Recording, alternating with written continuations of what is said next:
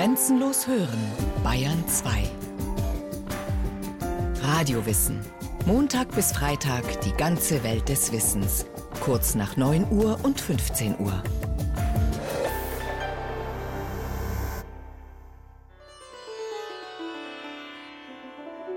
Der bengalische Dichter und Reformpädagoge Rabindranath Tagore, gestorben 1941, traf in einem Dorf zwei Wandermönche, abgezehrte Asketen, aber ihre Gesichter leuchteten. Er fragte sie: Sag mir doch, worin das Besondere eurer Religion besteht. Es ist schwer, das zu erklären, antwortete der eine nach längerem Zögern, doch der andere versuchte eine Antwort. Nein, es ist ganz einfach. Wir sind davon überzeugt, dass wir zuerst unsere eigene Seele kennenlernen müssen, unter der Leitung eines geistlichen Lehrers. Und wenn wir das getan haben, können wir ihn, der die höchste Seele ist, in uns finden.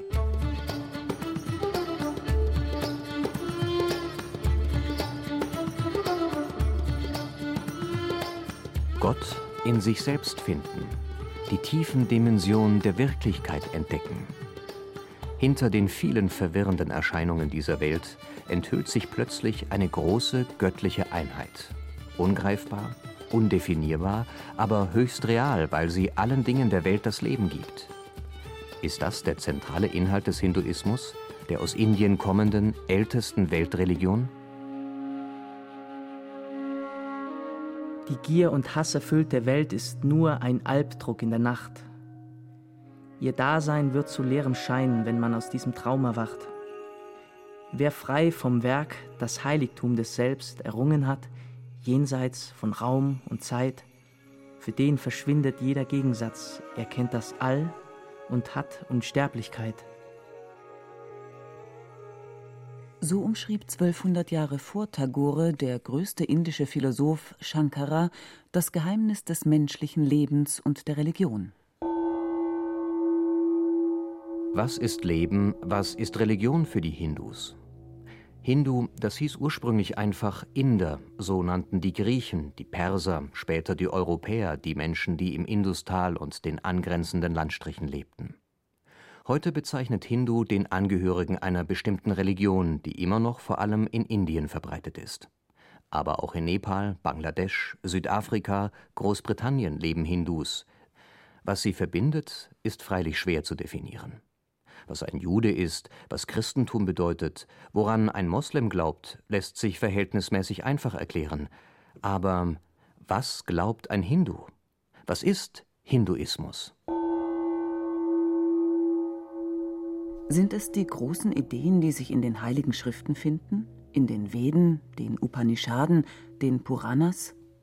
Einheit der Menschheit, unbedingte Würde des Lebens, Harmonie mit der Natur?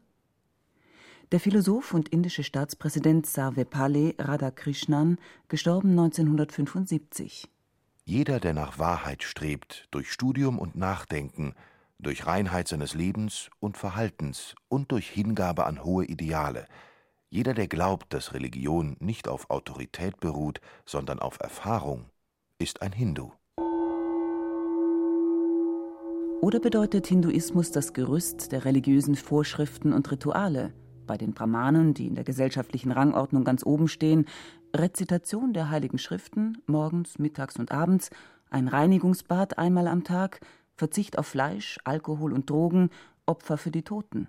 Es gibt im Hinduismus keine zentrale Institution wie den Vatikan bei den Katholiken oder den Genfer Weltkirchenrat bei den Protestanten oder die Al-Aqsa-Universität in Kairo bei den Muslimen.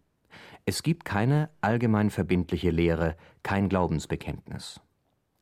Europäische Betrachter suchen sich aus dem Ideengefüge der indischen Religion deshalb meist jene Elemente aus, die ihnen sympathisch sind.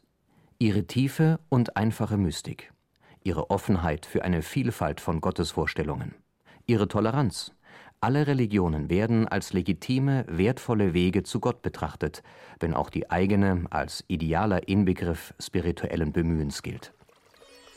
Wie verschiedene Ströme, die ihre Quellen an verschiedenen Orten haben, allesamt ihr Wasser in das Meer gießen, so, o oh Gott, führe die verschiedenen Pfade, welche die Menschen mit ihren verschiedenen Neigungen einschlagen, so unterschiedlich sie auch sind, gekrümmt oder gerade, allesamt zu dir. Diesen Vers lernen viele Inder schon in der Kindheit.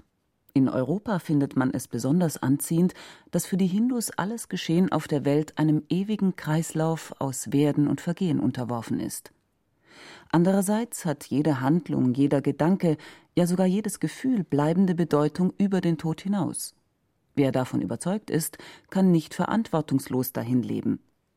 Dharma nennen die Hindus dieses ewige Gesetz, das dem Kosmos seine Ordnung gibt und der Gemeinschaft wie dem einzelnen Menschen ethische Pflichten auferlegt. Jede Tat hat ihre Ursachen, die oft lange zurückliegen aber sie hat auch weit verzweigte Wirkungen, die wieder neue Taten und neue Beziehungszusammenhänge hervorbringen. Was da im Menschen wirkt, heißt Karma. Der Religionspädagoge Werner Trutwin erläutert den Begriff.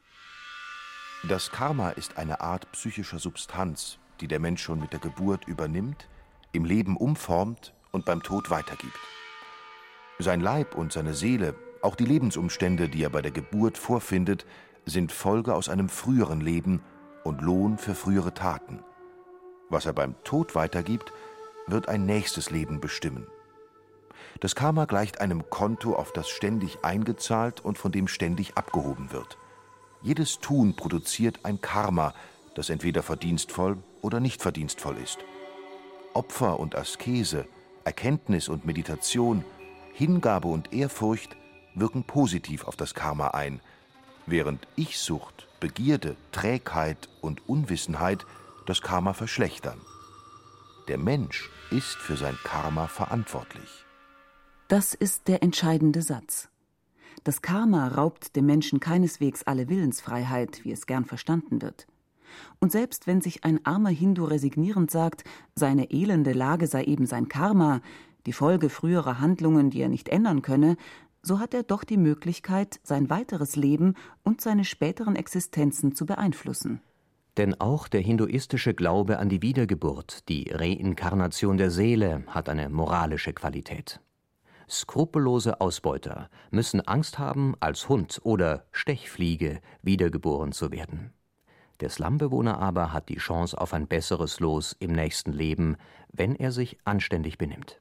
Wer den Geist kennt, rein und maßvoll ist Buße übt, die Sinne zügelt, Tugend übt, die heiligen Schriften kennt, dieser mit der Wahrheit Begabte wird als Gott geboren. Der Schläfrige, grausam Handelnde, Gierige, Gottleugnende, Bettelnde, Unbesonnene, verbotenem Lebenswandel ergebene, dieser mit der Finsternis Begabte wird als Tier wiedergeboren. So steht es in den heiligen Schriften Indiens. Und es ist eine fröhliche Religion, trotz des Elends, das in ihren Ursprungsländern herrscht. Eine sinnliche Religion mit ausgelassenen Festen, bei denen man tanzt und lärmt und einander mit duftendem rotem Wasser begießt und mit ebenso wohlriechendem farbigen Pulver bewirft. Bei der Hochzeit werden Braut und Bräutigam mit Sandelholzcreme gesalbt und unter einen mit Blumen bestreuten Baldachin geleitet. Eine erotische Religion, die in ihren Tänzen das kosmische Liebesspiel Gottes mit der Menschenseele darstellt und an ihren Tempelfassaden unbefangen Liebespaare in verführerischen Posen abbildet. Das soll böse Mächte abhalten und dem Menschenleben in allen seinen Elementen den Segen des Himmels bringen. Viele spirituell Suchende im Westen sind begeistert von dieser Religion. Natürlich birgt sie auch befremdende Phänomene. Natürlich gibt es Erstarrung, Verkrustung, Entartung, wie in jeder alten Religion. Die erfrischende Erotik der Tempelskulpturen hat eine unschöne Kehrseite. Die Tempelprostitution, wie immer mit Ausbeutung von Menschen und Geschäftemacherei verbunden.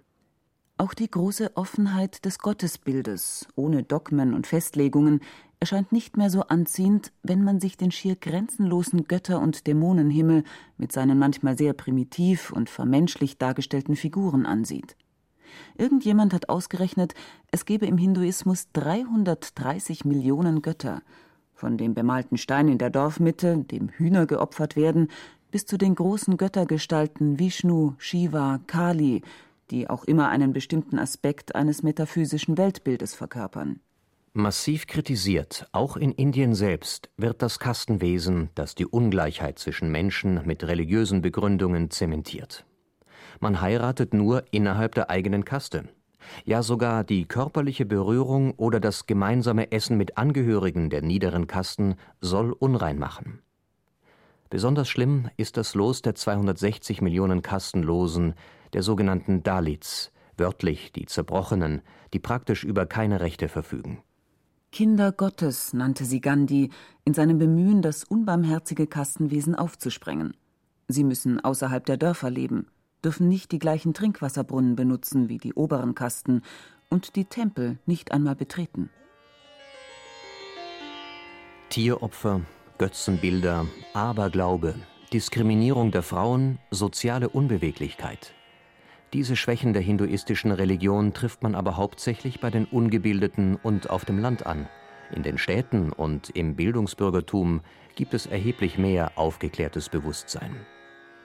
Die sogenannten kleinen Leute halten dafür besonders treu an den überlieferten Frömmigkeitsformen fest. Ihre Stärke ist die religiöse Durchdringung des Alltags. In ihren Wohnungen steht ein Hausaltar mit der Statue einer Familiengottheit und mit Bildern von Heiligen, Gurus und Ahnen. Einmal am Tag läutet das Familienoberhaupt ein Glöckchen, entzündet Weihrauch und bittet die Gottheit herabzusteigen und die Menschen zu segnen. Die versammelten Familienmitglieder opfern Blumen, Wasser und Speisen, die sie dann gemeinsam essen. Bisweilen waschen sie die Statue, ziehen ihr neue Gewänder an, salben die Gottheit mit aromatischem Öl, schmücken sie mit leuchtend bunten Blumengirlanden, ein besonders intimes Zeichen der Ehrfurcht. Jeden Morgen wendet man sich an Savitri, die aufgehende Sonne, die auch als Gemahlin des großen Gottes Brahma gilt, die das Dunkel auf der Erde vertreibt und allen Geschöpfen Licht und Leben gibt. Die einfachen Leute tun das mit schlichten Formeln. Die Gebildeten aus den oberen Kasten, die zu meditieren gelernt haben, fügen den Gebetsversen das Savitri-Mantra ein, die Ursilbe, in der nach alter Überlieferung die höchste spirituelle Kraft liegt. Reinigung, Konzentration, aber auch Ermunterung zu Güte und Liebe gegenüber allen Geschöpfen. Die Glorie der Göttin Savitri alles überragend. Der Glanz des Göttlichen. Lasst uns darüber meditieren möge er uns mit Erkenntnis inspirieren. In den Tempeln gibt es keine Sitzplätze. Die großen Götterbilder werden ähnlich ehrfurchtsvoll behandelt wie die kleinen Hausgottheiten. Man badet und schmückt sie. Die Andächtigen umschreiten sie nach genau festgelegten Regeln, manchmal in konzentrischen Kreisen, die durch verschiedene architektonische Zonen führen. Eine Einladung, Ordnung in das eigene chaotische Seelenleben zu bringen. Mittags werden die Tempeltore geschlossen, damit sich die Gottheiten ausruhen können. Denn hinter all dem bunten, verwirrenden Getümmel in den Tempeln und an den heiligen Flüssen, hinter all dem kleinen Aberglauben und den vielen Riten steht die eine große Frage nach Gott, nach dem Ursprung und Ziel menschlichen Lebens, nach der Erlösung.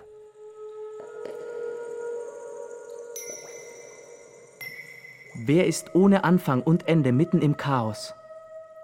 Wer ist der Schöpfer des Universums, der die Vielfalt der Formen hervorbringt? Wer ist es, der das Universum umfängt? Wer ihn als Gott erkennt, der ist befreit von allen Fesseln.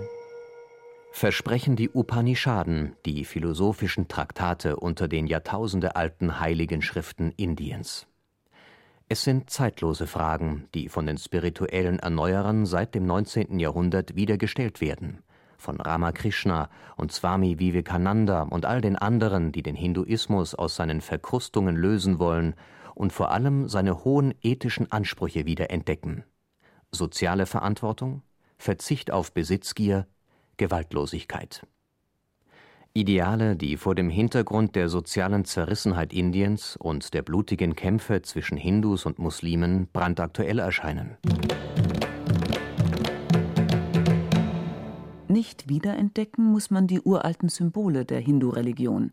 Sie sind lebendig wie eh und je und bestimmen auch bei Nicht-Hindus das Bild dieser Religionsgemeinschaft. Wenn eine Religion auf Dogmen und Bekenntnisse verzichtet, gewinnen die Symbole entscheidende Bedeutung. Das Feuer. Symbol der Hingabe. Wenn man es mit genau festgelegten Riten und Gesängen entzündet, begegnet man dabei der kosmischen Ordnung, dem ewigen Kreislauf des Lebens. Das Feuer steigt als Rauch zum Himmel empor und bringt den Träger allen Lebens, das Wasser, dorthin, wo die Götter leben. Das Wasser wird zu Wolken, kehrt in der Gestalt des Regens zur Erde zurück und sorgt dort für neues Leben.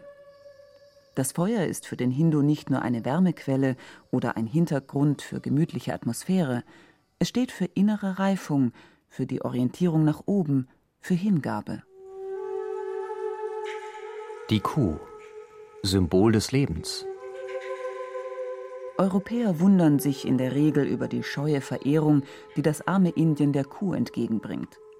Kühe gelten als heilig. Sie traben durch die Städte, verunreinigen die Gehwege, blockieren Straßenbahnschienen, werden in eigenen Altersheimen für Tiere versorgt.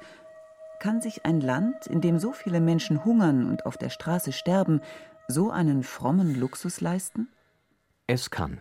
Und es hält damit den aufgeklärten Industriestaaten auf beschämende Weise den Spiegel vor.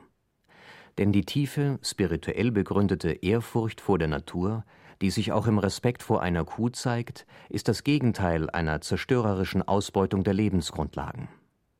Der gläubige Hindu weiß, oder ahnt zumindest, dass er sein Leben nicht der Technik oder der eigenen Tüchtigkeit verdankt, sondern der Natur und den schöpferischen Kräften, die menschlicher Manipulation entzogen sind.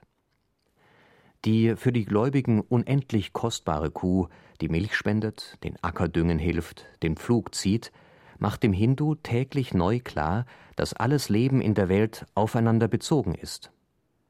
Mahatma Gandhi hat das ziemlich poetisch so ausgedrückt. Für mich bedeutet die Kuh die gesamte nichtmenschliche Schöpfung. Durch die Kuh ergeht an den Menschen der Auftrag, seine Einheit mit allem, was lebt, zu verwirklichen. In Indien ist die Kuh der beste Freund. Die Kuh ist ein Gedicht des Mitleids. In Indien ist sie die Mutter von Millionen. Schutz der Kuh heißt Schutz der gesamten stummen Kreatur Gottes. Dies ist das Geschenk des Hinduismus an die Welt. Der Fluss, Symbol der Reinheit. Und schließlich der Fluss, das Wasser, Element des Lebens, das der Mensch nicht beherrschen und produzieren und auch nicht zerstören kann vor allen anderen der Ganges, der heiligste aller Flüsse, der aus den Gipfeln des Himalayas kommt und im Golf von Bengalen ins Meer fließt. Noch heute begrüßen in der heiligen Stadt Varanasi, die Engländer nannten sie Benares, am Ganges Tausende von Pilgern und Einwohnern den neuen Tag, indem sie in das kühle Wasser des Stroms steigen, die Handflächen zusammenlegen und um die Reinheit von Körper, Geist und Seele beten. So hoffen sie, von ihren Verfehlungen und Verstrickungen erlöst zu werden und neue Kraft für ein frommes Leben zu erhalten. Und wenn dieses Leben zu Ende geht, dann hoffen sie hier am Ganges zu sterben, damit sich ihre Asche mit dem Wasser des Flusses vereinen kann und sie aus dem ermüdenden Kreislauf der Geburten befreit werden.